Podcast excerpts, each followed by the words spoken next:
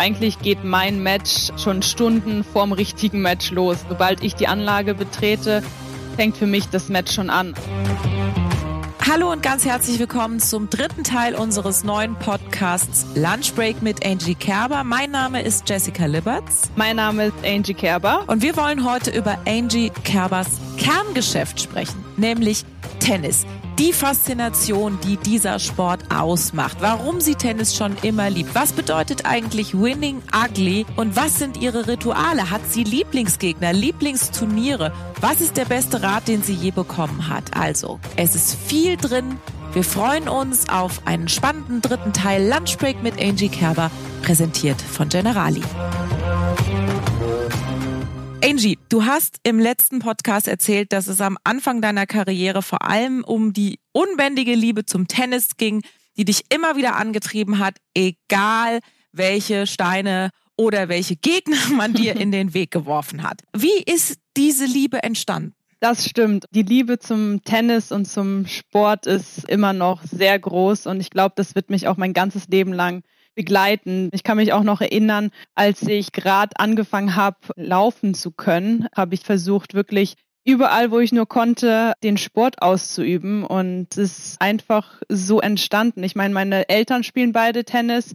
So bin ich auch überhaupt zu dem Sport gekommen und habe mich ja sofort in diesen Sport verliebt, weil das ist ganz viel mehr als einfach nur den Ball über das Netz zu schlagen.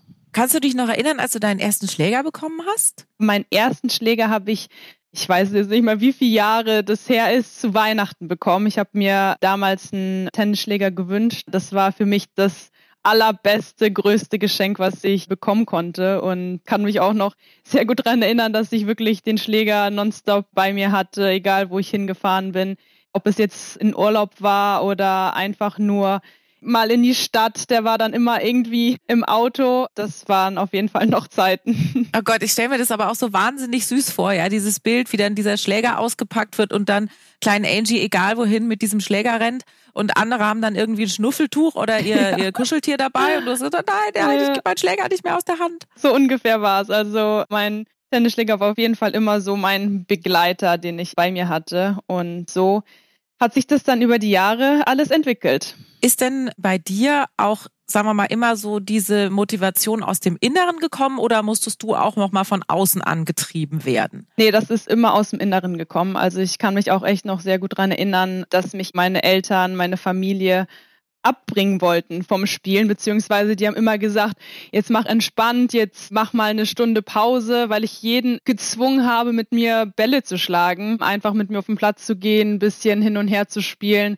Und wenn niemand mehr dann am Ende Lust hatte, dann war es die Ballwand. dann bin ich wirklich alleine rausgegangen, habe mir ein paar Bälle genommen und habe gegen die Ballwand gespielt. Irgendwann habe ich alle dann genervt damit. Kann ich mir gut vorstellen. Wahrscheinlich sind die ins Schlafzimmer, haben sich versteckt und haben gesagt, bloß nicht schon wieder. Sie kommt gleich. Wahrscheinlich so Jetzt getan. müssen wir wieder weitermachen. Hilfe! So, so ungefähr war es, ja. Weil man hört ja auch teilweise eben genau diese anderen Geschichten von diesen Tenniseltern im schlecht konnotierten Bereich, wo man ja dann im Nachhinein immer denkt, oh Gott, was für eine Horrorkindheit muss das gewesen sein. Dieses arme Kind ist quasi täglich gezwungen worden, stundenlang an diese Ballwand zu hauen. Also wir können bei dir auch mit solchen Gedanken aufräumen oder mit solchen, ja, sagen wir mal, Geschichten. Ich hatte wirklich Glück, dass beide Eltern selber Tennis spielen und genau wussten, um was es geht. Eher gesagt haben, mach weniger als mehr, weil manchmal ist es wirklich mehr und ja, mir das auch beigebracht haben, das Tennisspielen. Und ich glaube, in den jungen Jahren ist es sehr wichtig, die gute Technik zu bekommen und den Spaß nicht zu verlieren. Denn je mehr man am Anfang macht, kann es wirklich irgendwann dann zum Zeitpunkt kommen, wo man gar keine Lust mehr hat, wo es einem zu viel ist. Ich habe meine Kindheit genossen auf dem Platz, neben dem Platz und habe da auf jeden Fall ein gutes Umfeld gehabt, die mich nicht dazu gezwungen haben, Tennis zu spielen. Was natürlich auch dadurch bewiesen wird, dass du auch heute noch natürlich ein prima Verhältnis äh, zu deinen Eltern hast und mhm. äh, dementsprechend, dass das Ganze ja auch untermauert. Und du hast gerade gesagt, du hast da dir was abgeschaut. Bei dir ist das ja, wenn ich das richtig verstehe, so ein bisschen so wie bei Phil Mickelson. Ne? Das ist ja ein unglaublich guter Golfer, der ja auch eigentlich Rechtshänder ist, ja. aber sozusagen linkshändig spielt, weil er sich das immer genau so eben vis-à-vis -vis abgeschaut hat. So ist es. Ich bin normalerweise Rechtshänderin, aber Tennis spiele ich mit links. Und mich haben schon viele gefragt, warum und wie ist es dazu gekommen, ob ich irgendwie gezwungen wurde, den Schläger in die linke Hand zu nehmen. Aber das war eher automatisch. Also als ich mit meinen Eltern gespielt habe, haben die immer gesagt, ja, und mach das so. Und ich bin eher jemand, der sich was abschaut. Also ich muss es sehen und dann kann ich mir das auch bildlich vorstellen.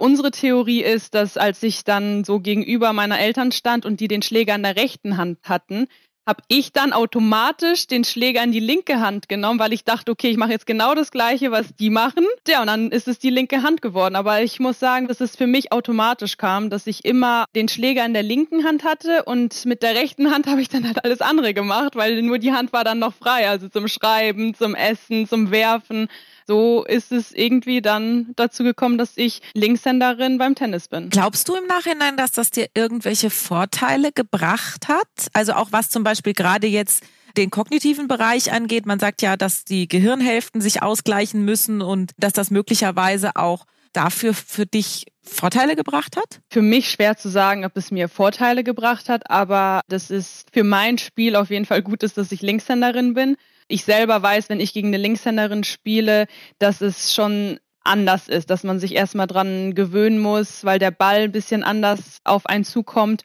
Vielleicht ist es auch für mich ein Vorteil gewesen oder ist immer noch ein Vorteil, dass ich mit links spiele, weil es gibt nicht so viele Tennisspielerinnen, äh, die Linkshänder sind. Und da habe ich auch schon äh, öfters mal drüber nachgedacht, dass ich hier eigentlich eine sehr gute Entscheidung getroffen habe, dass ich den Schläger in jungen Jahren in die linke Hand genommen habe. Spielt das dann auch gerade, ich sag jetzt mal, bei dem äh, defensiven Spiel mit ein. Zum Beispiel, lass uns mal über diese gefürchtete Signature-Rückhand von dir sprechen. Mhm. Ja, also manchmal, für mich sieht es ja aus wie die Überwindung der Schwerkraft. Wie hast du das entwickelt? Also war das auch so ein Prozess? Ich meine, da muss man dann sagen, das sieht ja aus, als würdest du schon quasi aus dem Boden diese Rückhand spielen. Das ist einfach automatisch gekommen. Ich habe nie diese Rückhand in der Hocke trainiert. Meine Spielweise ist eher aus der Defensive, gut kontern und dann, wenn ich kann, selber aggressiv den Ball zu Ende spielen. Ich glaube, es ist auch schwer, jemanden komplett zu kopieren, sei es Raffas Vorhand wenn ich jetzt so eine Vorhand spielen würde, würde ich mir den Arm brechen oder sei es den Aufschlag von der Serena, wo auch mein Körperbau komplett anders ist oder den Slice von der Steffi Graf zu kopieren, ist, glaube ich, nicht so einfach. Oder du würdest dir beim Bäckerhecht auch irgendwie noch die Hüfte brechen. Ja? oder das, oder das. Deshalb ist es wichtig, dass man seinen eigenen Stil finden soll und dass die Leute, die drumherum sind, das auch sehen und wissen, okay, das ist ihr Spezialschlag, den ändern wir jetzt nicht, den können wir jetzt vielleicht nur noch ein bisschen besser machen oder einfach so lassen und da drumherum das Spiel zu bauen. Denn da gibt es so viele verschiedene Varianten und ich glaube, das macht den Sport auch so faszinierend, dass es nicht nur den einen richtigen Weg zum Erfolg gibt, sondern es gibt viele verschiedene Wege, die dich zum Erfolg im Tennis bringen können. Machst du auch eine klassische Gegner-Videoanalyse? Setzt man sich dann nochmal hin, schaut sich stundenlang Matches von vom Gegner an oder bist du eher der Typ, der dann sagt, nee, ich lasse das so auch ein Stück weit auf mich zukommen? Jetzt in den letzten oder in den vergangenen Jahren, wo auch viele neue Spielerinnen gekommen mhm. sind, mhm. da versucht man natürlich umso mehr nochmal drüber zu schauen, sei es jetzt Match-Analyse, auch von den Statistiken her.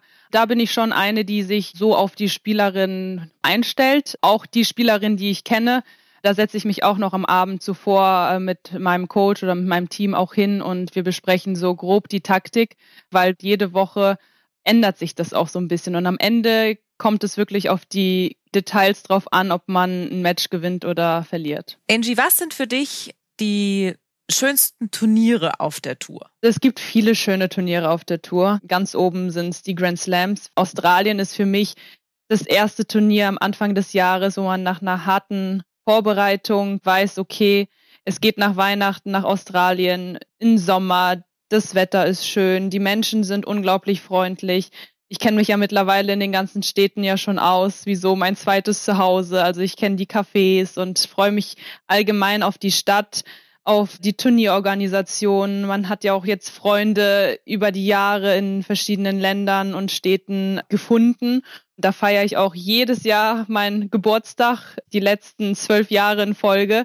Das ist auch immer was Schönes und Besonderes und macht das Turnier auch noch emotionaler, wenn ich dann auf dem Center Court mein Match gewonnen habe und der Turnierdirektor mit dem Kuchen kommt und das ganze Stadion Happy Birthday singt. Das sind Momente, die man nie vergisst. Und ähm, ja, dann Wimbledon natürlich, was auch anders ist, weil Wimbledon, da äh, wohnen wir nicht im Hotel, sondern mieten uns jedes Jahr ein Haus für zwei Wochen, wo dann das ganze Team zusammen ist, was auch so diese Atmosphäre Wimbledon besonders macht. New York, Paris, unglaubliche Städte, wo man so viel Energie auch mit auf den Platz nehmen kann. Und die deutschen Turniere natürlich. Ich meine, Stuttgart, da habe ich so viele tolle Momente auch erleben können, wo ich zweimal gewonnen habe, wo ich dann auch Freunde, Familie bei mir habe, die dann anreisen, wo es nicht so weit ist. Es ist für mich natürlich immer sehr hektisch, zu Hause zu spielen, aber auch sehr, sehr schön, weil so viel los ist und mein Tag ist komplett gefüllt, aber ich genieße es immer sehr. Es gibt auch viele kleine Turniere, die wirklich wunderschön sind. Zum Beispiel Monterrey in Mexiko. Da habe ich auch schon ein paar Mal gespielt. Es ist immer die gleiche Truppe und man lernt natürlich auch die Kultur kennen. Man hat mittlerweile Freunde und wenn man dann jedes Jahr aufs Neue hinkommt, freue ich mich eigentlich auch sehr, weil ich dann auch ein bisschen mehr Zeit habe, dass der Rummel jetzt nicht so groß und man hat dann abends auch viel mehr Zeit, um in Ruhe ins Restaurant zu gehen oder mal was anderes zu machen, die Stadt auch sich ein bisschen mehr anzuschauen. Und das sind auch die kleinen Turniere, die ich sehr genieße, neben den großen Grand Slams oder die Heimturniere. Viele Leute kennen dich ja mehr oder weniger nur vom Tennisplatz. Wir haben jetzt ja schon ein bisschen miteinander gesprochen und ich habe wirklich auch den Eindruck, dass du ein wahnsinnig herzlicher und wunderbarer Mensch bist, der sicher auch Freunde hat auf der Tour. Das habe ich, ja. Und, und das ist ja eigentlich ja gar nicht so einfach, weil es ja ein Einzelsport ist. Wie pflegst du Freundschaften auf der Tour? Klar ist Tennis ein Einzelsport und jeder hat sein eigenes Team drumherum und reist mit seinem Team. Aber über die Jahre wird man ja auch erwachsen oder reif mit den verschiedenen Leuten oder mit den verschiedenen Personen, mit den auf der einen Seite Freundinnen, auf der anderen Seite Konkurrenten und wir sehen uns jede Woche und da hat man dann über die Jahre seine Freunde auch gefunden und äh, es ist am Anfang auch ein bisschen komisch gewesen, auch gegen Freunde zu spielen, weil das muss man echt trennen. Also wenn man auf den Platz geht, muss man diesen Fokus haben, okay, ich spiele jetzt hier, versuche hier meinen Job zu machen und das Match zu gewinnen. Und auf der anderen Seite, wenn das Match zu Ende ist, kann man sich trotzdem am nächsten Tag auf einen Kaffee treffen. Aber ja, also Freundschaften sind mir auch immer wichtig gewesen, sei es auf der Tour oder auch zu Hause. Ist es aber jetzt zum Beispiel leichter, also ich weiß es jetzt zum Beispiel von Anna Ivanovic, mit der du dich ja super mhm. verstehst, oder auch Caroline Wozniacki, ist es da jetzt leichter, weil die jetzt eben schon nicht mehr auf der Tour sind? Oder schwerer, weil man sich nicht sieht? Es ist anders geworden. Auf der einen Seite ist es einfacher geworden, weil man weiß, okay, man spielt jetzt nicht mehr gegeneinander. Aber auf der anderen Seite ist es natürlich so, okay, man vermisst die Freunde dann auch, wenn man Woche auf Woche auf die Turniere wieder zurückkommt und die Personen dann nicht mehr da sind, wo man weiß, okay, man hat sich immer zum Training verabredet oder am Ende des Tages ist man dann essen gegangen. Also die Freundschaften verändern sich ein bisschen, aber die sind umso stärker jetzt auch geworden. Zum Beispiel auch mhm. mit der Anna jetzt, die spielt ja jetzt seit ein paar Jahren nicht mehr und die Freundschaft ist viel intensiver dadurch auch geworden, weil man sich auch ganz anders auf einem ganz anderen Niveau austauschen kann. Oder sei es mit der Caroline, sei es mit der Radwanska, die jetzt auch nicht mehr spielt. Also das sind schon Freundschaften, die, die für immer da sein werden und worauf man auch stolz ist, dass, dass man auch es irgendwie geschafft hat in dieser Zeit, wo jeder Konkurrenzdenken hatte und auch in den jungen Jahren, wo natürlich jeder noch heißer drauf ist, alles zu gewinnen und noch in Anführungszeichen egoistischer, dass man da einige Freunde gefunden hat für sein Leben. Ja, es spricht auf jeden Fall für deinen Charakter und ich finde, das ist eine sehr hohe Qualität, denn irgendwann ist dann auch die Zeit des aktiven Sports vorbei und dann ist es auch wieder toll, dass man darauf zurückblicken kann und sagen kann, hey, ich habe nicht nur Titel gewonnen, sondern mhm. eben auch Freunde. Das ist ja eine ganz, ganz tolle Sache. Das merke ich auch jetzt in der Zeit, wo wir jetzt in den letzten Wochen so viel zu Hause waren, dass man weiß, man hat Freunde auch von früher oder auch aktuell, sei es jetzt auch mit den ganzen deutschen Spielern, die jetzt zu Hause sitzen, mit dem habe ich ja auch Kontakt und das zeigt ja dann auch, okay, es ist vielleicht mehr als nur eine Tennisfreundschaft. Was ist dir auch dann wichtig an den Personen, mit denen du dich umgibst? Also mir war immer wichtig, dass man ehrlich miteinander ist, dass man dieses Vertrauensgefühl zueinander hat, zusammen lachen kann, dass man auch ernste Gespräche aber auch führen kann sich fallen lassen kann. Wenn du jetzt sagen würdest, ich freue mich auf den oder diejenige, wenn es dann wieder losgeht, Es gibt ja auch das berühmte Buch von Brad Gilbert, Winning Ugly. Ich weiß mhm. nicht, ob du das mal gelesen hast. Das habe ich mal gelesen, aber schon so lange her. Also mein Mann zum Beispiel schwört drauf, sagt, ich habe dann danach, als ich das gelesen hatte, habe ich erstmal gar kein Spiel mehr verloren. Ich weiß jetzt nicht, für wen das spricht. Aber es gibt ja so dieses zu sagen, Tennis geht wahnsinnig viel über den Kopf und die Frage ist einfach auch, wie komme ich in den Kopf meines Gegners hinein? Hast du dir darüber auch schon mal Gedanken gemacht oder merkst du nur, wenn die anderen in deinen Kopf wollen? Ich habe mir natürlich auch darüber Gedanken gemacht. Tennis ist ja auch Kopfsache. Man muss mental stark sein. Die Konzentration ist unfassbar wichtig, weil man wirklich auf den Moment da sein muss. Ansonsten merkt es die Gegnerin. Und bei den Top-Leuten sind es ein, zwei Punkte, die das Spiel entscheiden können. Und wenn man da eine Sekunde Schwäche zeigt, dann kann sich das Spiel sofort drehen. Was ich über die Jahre gelernt habe, so schnell wie möglich in den Kopf der Gegner reinzukommen und keine Schwäche zu zeigen. Wenn man auf den Platz geht, direkt bereit sein, direkt von Anfang an sein bestes Tennis zeigen, was auch nicht so einfach ist, weil man am Anfang des Matches immer nervös ist und das bin ich bis heute. Also da spielen auch noch andere Faktoren eine große Rolle. Man muss auf dem Punkt wirklich direkt da sein und so habe ich versucht, ja, ein bisschen in die Köpfe meiner Gegner zu kommen, dass ich eher die Körpersprache nach außen immer positiv habe, was nicht immer einfach ist, aber man, man muss es probieren und auf sich zu schauen. Zu viel drüber nachzudenken, gegen wen man spielt, wie die Taktik der anderen ist, ist nicht gut. Denn das Wichtigste ist wirklich, dass man seine eigene Taktik hat, sich voll und ganz auf sich selber konzentriert und versucht, die Emotionen und die Ausstrahlung nach außen zu kontrollieren. Du kannst ja auch immer nur deinen eigenen Garten gießen. Weißt du, selbst wenn du jetzt genau. irgendwie um dich rumschaust und sagst, ach, da sind die Blumen aber schöner, da sind die Bäume aber höher. Das kann man nicht beeinflussen. Man kann ja nur im Grunde genommen das beeinflussen, was man selber macht. Und du hast auch mal erzählt, dass Rituale für dich wichtig sind, auch vor einem Spiel, um dich zu fokussieren. Was sind das für Rituale? Ist es auch in Richtung Meditation? Ja, ich habe jetzt nicht viele Rituale, aber ich habe meine konkreten Rituale vor Matches. Das heißt, eigentlich geht mein Match schon Stunden vorm richtigen Match los. Sobald ich die Anlage betrete, fängt für mich das Match schon an. Ich habe dann immer so meine eigene Ecke in der Umkleide. Ich schlage mich dann erstmal ein. Dann gehe ich mich tapen, dann spreche ich nochmal mit dem Coach nochmal die Taktik durch und dann bin ich in meiner Zone. Also dann versuche ich Musik zu hören, versuche mich dann schon auf das Match vorzubereiten, mental, mache mich dann warm und dann geht's auf den Platz. Also da habe ich schon so paar Rituale, die ich wirklich immer wiederhole. Auf dem Platz ist es ein bisschen anders. Also da habe ich über die Jahre eigentlich gelernt, meinem Gefühl zu folgen. Also ich habe nicht wirklich Rituale wie verschiedene andere Spieler, die tatsächlich die Rituale von Anfang bis zum Ende durchbringen, sondern ich bin da eher jemand, der da meinen Plan hat, meine Vision und da vertraue ich eher auf mein Gefühl, was das angeht. Ich finde es ja auch sehr spannend, weil zum Beispiel habe ich letztens mal eine Dokumentation gesehen, ich glaube über Boris Becker und mhm. da hat Günther Bosch erzählt, dass im Endeffekt Michael Stich damals das Wimbledon-Finale, als er gegen ihn gewonnen hat, schon in der Kabine vorher gewonnen hat, weil mhm. er ist, man ist ja in Wimbledon da dann ne, zusammen in der Kabine ja. und dann ist er zu ihm hingegangen, also Michael Stich zu Boris Becker und hat ihn umarmt.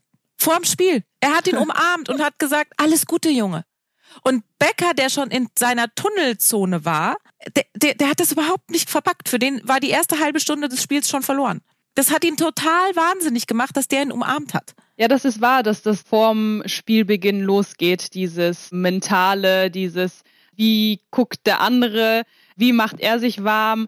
Und da muss man wirklich seinen eigenen Fokus finden und seine eigene Zone haben. Dann ist es für mich auch wichtig, dass keiner mehr an mich rankommt, sondern dass ich meinen Fokus komplett auf dieses Match lege und sei es zwei, drei Stunden, sobald ich den Platz betrete, versuche ich alles abzuschalten und kann mir vorstellen, dass äh, ja einige, so wie die Situation, die du gerade beschrieben hast, dass das vielleicht auch der Sieg war für den Michael. Was ist denn so das Fieseste oder was empfindest du immer am gemeinsten von Gegnerinnen in Sachen Psychotricks? Also ist es eher so ein Zeitspiel, das würde mich ja so wahnsinnig nerven mhm. oder dieses dann immer wieder zum Schiedsrichter rennen oder immer versuchen dann plötzlich nochmal eine Verletzung reinzuhauen oder oder oder. Also da gibt's ja mannigfaltige Versuche, immer wieder den Rhythmus des Spiels zu unterbrechen. Mittlerweile haben wir ja einen Zeitlimit, aber klar, früher hat man sich dann mal den Schnürsenkel gebunden, um Zeit zu gewinnen oder nochmal das Handtuch geholt und, und, und. Also es gibt verschiedene,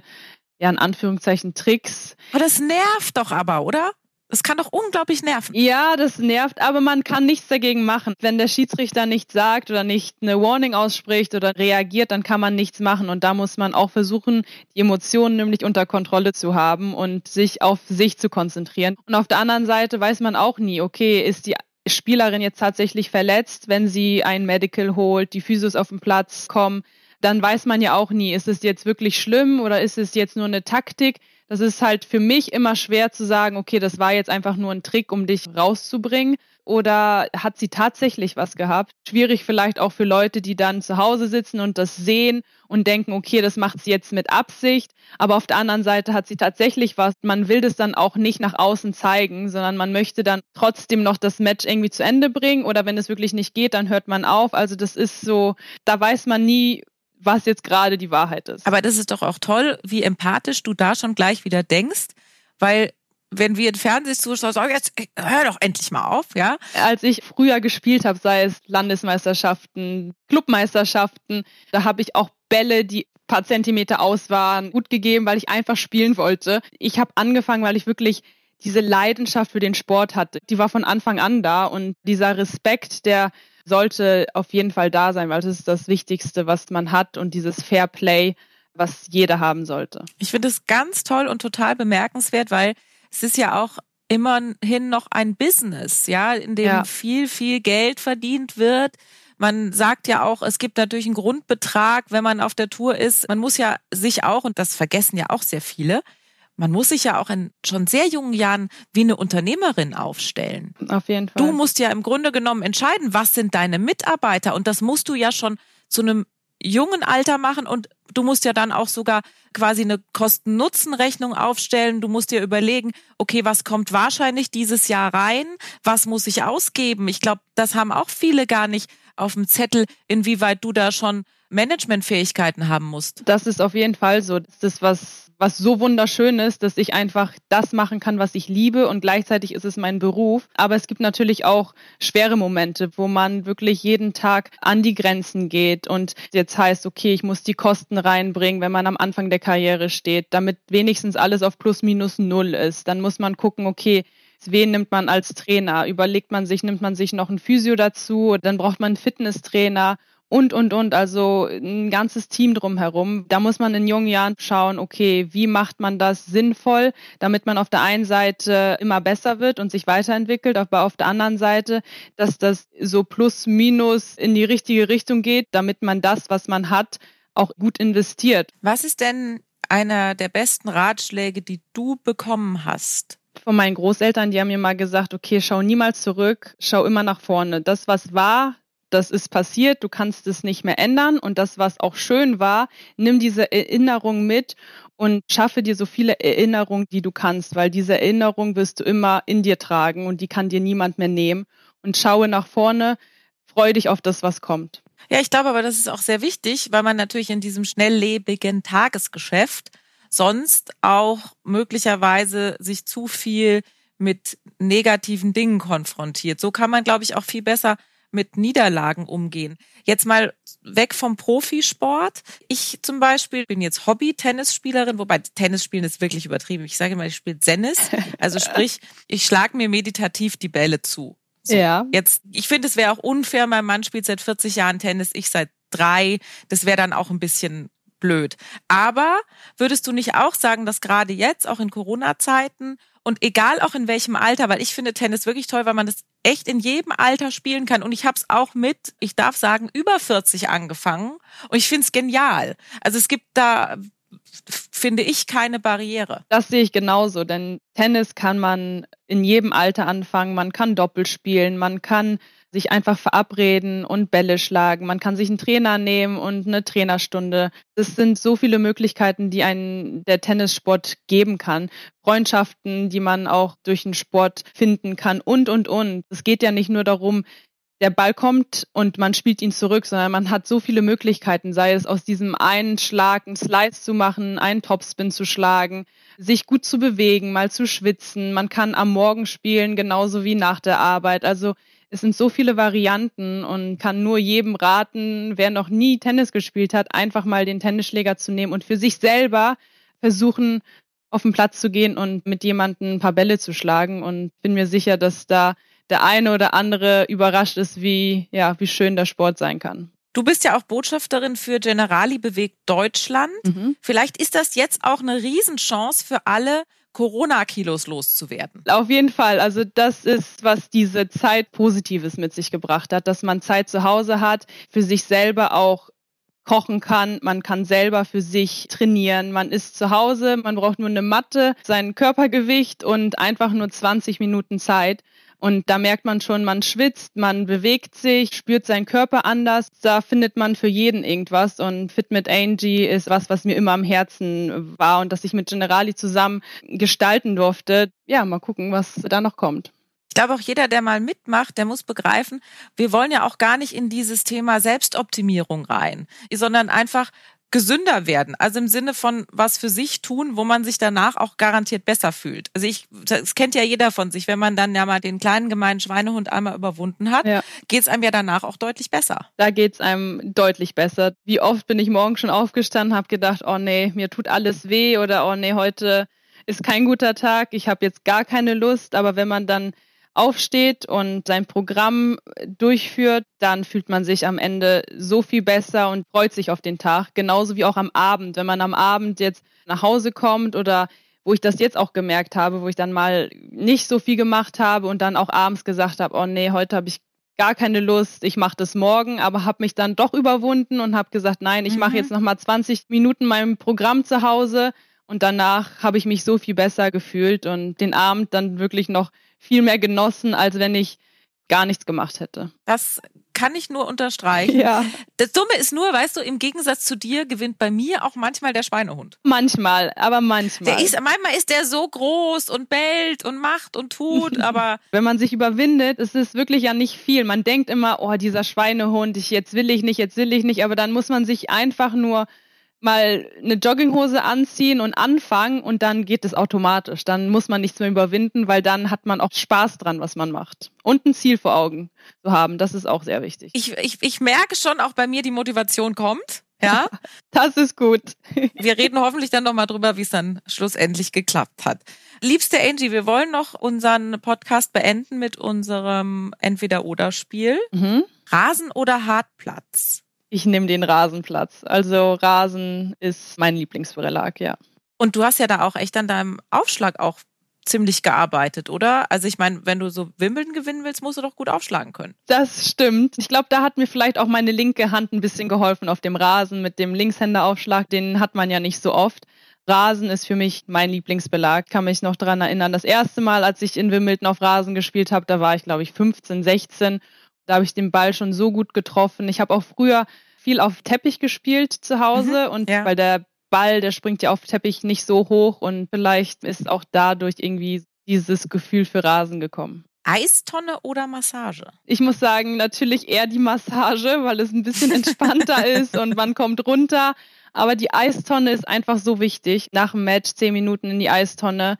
Du regenerierst viel, viel schneller und dann nochmal eine Massage als Abschluss. Dann ist man wieder fit fürs Match am nächsten Tag. Und der letzte Punkt, Players Night oder Dinner mit Freunden? Also ich liebe Dinner mit Freunden. Also das ist für mich nach einem Turnier, nach einer Turnierreise ist das immer so das Erste, worauf ich mich freue, zusammen mit meinen Freunden einfach den Abend zu genießen. Prima. Angie, es war wie immer ein Fest, mit dir zu sprechen. Vielen, vielen, vielen herzlichen Dank. Ich danke dir auch. Hat sehr viel Spaß gemacht. Wir freuen uns drauf und dann in diesem Sinne, mach's gut, liebe Angie. Du auch. Und wir hoffen natürlich auf noch äh, weitere Folgen von unserem Podcast Lunchbreak mit Angie Kerber. Präsentiert von Generali. Macht's gut. Tschüss. Tschüss.